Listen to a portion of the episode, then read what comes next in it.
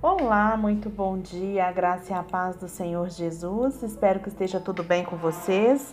Hoje, dia 16 de outubro de 2021, estamos aqui para mais um devocional diário com Sara Camilo. Estamos falando sobre a formação do caráter de Cristo em nós cristãos. Como pode acontecer essa formação? E já vimos aqui inúmeras formas como Deus nos trata, como Deus nos dá o direito de escolha dessa formação ou não do caráter de Cristo em nós. Vimos aqui através da, da obra da cruz, do poder da cruz e do princípio da cruz, esse caráter é expresso em nós. Vimos a importância da cruz para que a nossa vida seja uma expressão clara de Cristo. E hoje nós vamos falar de algum, a partir de hoje, de alguns é, traços do caráter de Cristo que são necessários no nosso caráter enquanto discípulos dele. Quais são esses traços, os traços do caráter de Cristo? Vamos lá começar esse estudo? O seu caráter, querido, ele é a revelação exata da sua pessoa. A gente já viu isso aqui, né? A sua palavra diz muito a seu respeito certo? Mas o seu caráter é ele é o que expressa aquilo que você é. O que você é sozinho, quando você não está perto de ninguém, quando ninguém está te vendo. Ali você está relaxado. A vontade e a vontade. E esse é você.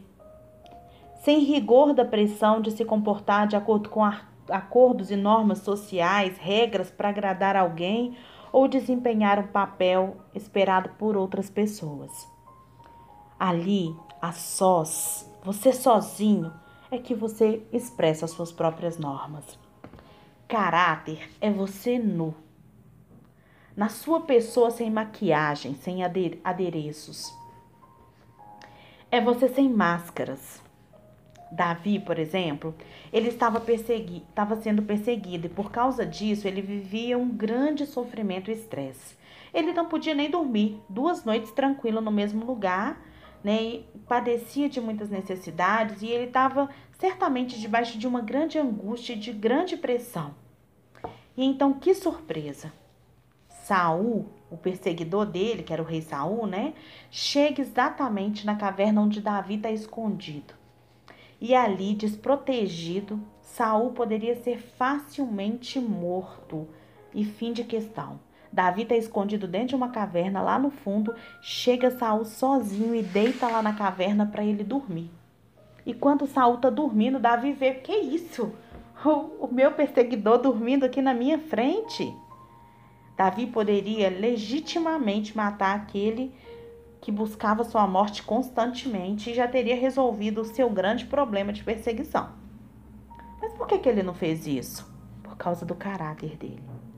Ele sabia que, o, que aquele teste ali, diante dos seus olhos, ele não era para Saul, mas ele era para Davi.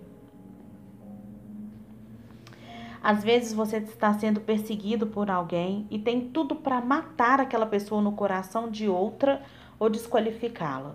Ah, a pessoa tá ali te perseguindo, então eu vou acabar com ela, eu vou contar para fulano o que, que ela fez comigo. E aí a gente vai criando no, no, nas outras pessoas impressões negativas e matando pessoas no coração da outra. E o que que e o que você faz quando sente-se confortável para ser você mesmo e destravar a sua língua? Isso é falar o que você pensa sem o menor cuidado, sem a menor restrição? Gente, isso vai expressar exatamente o caráter que você tem. Sem genuína espiritualidade e sua maturidade, sua genuína espiritualidade e sua maturidade diante de Deus.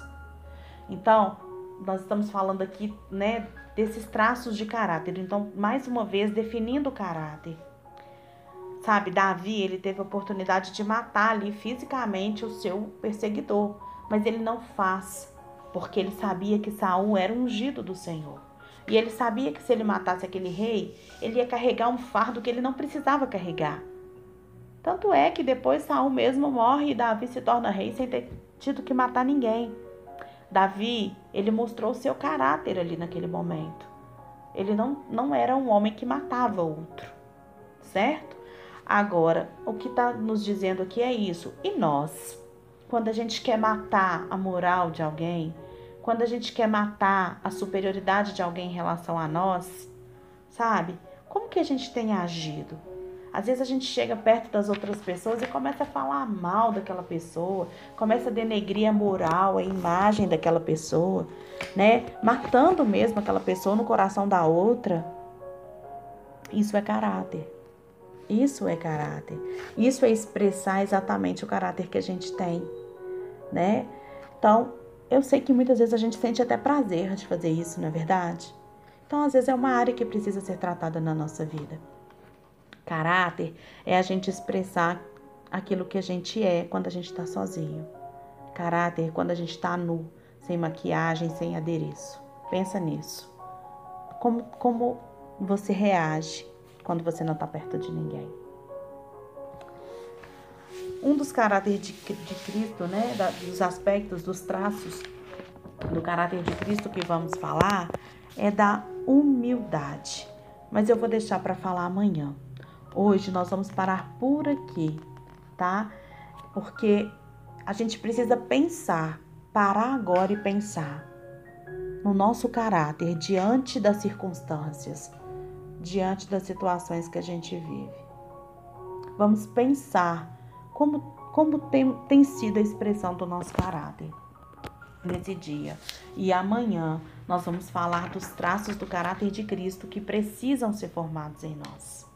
Que a graça do Senhor te acompanhe nesse dia e que você possa fazer essa reflexão diante do espelho. Que você olhe nos seus olhos e pense: como eu reajo diante de tal situação? Como eu reajo diante de tal dessa outra situação? Comece a procurar perscrutar o seu coração para encontrar as formas que você tem reagido que não são as formas como um cristão precisa agir e reagir na sua vida.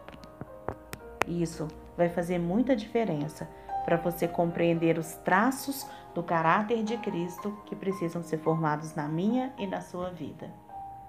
Tenha um excelente sábado na presença do Senhor.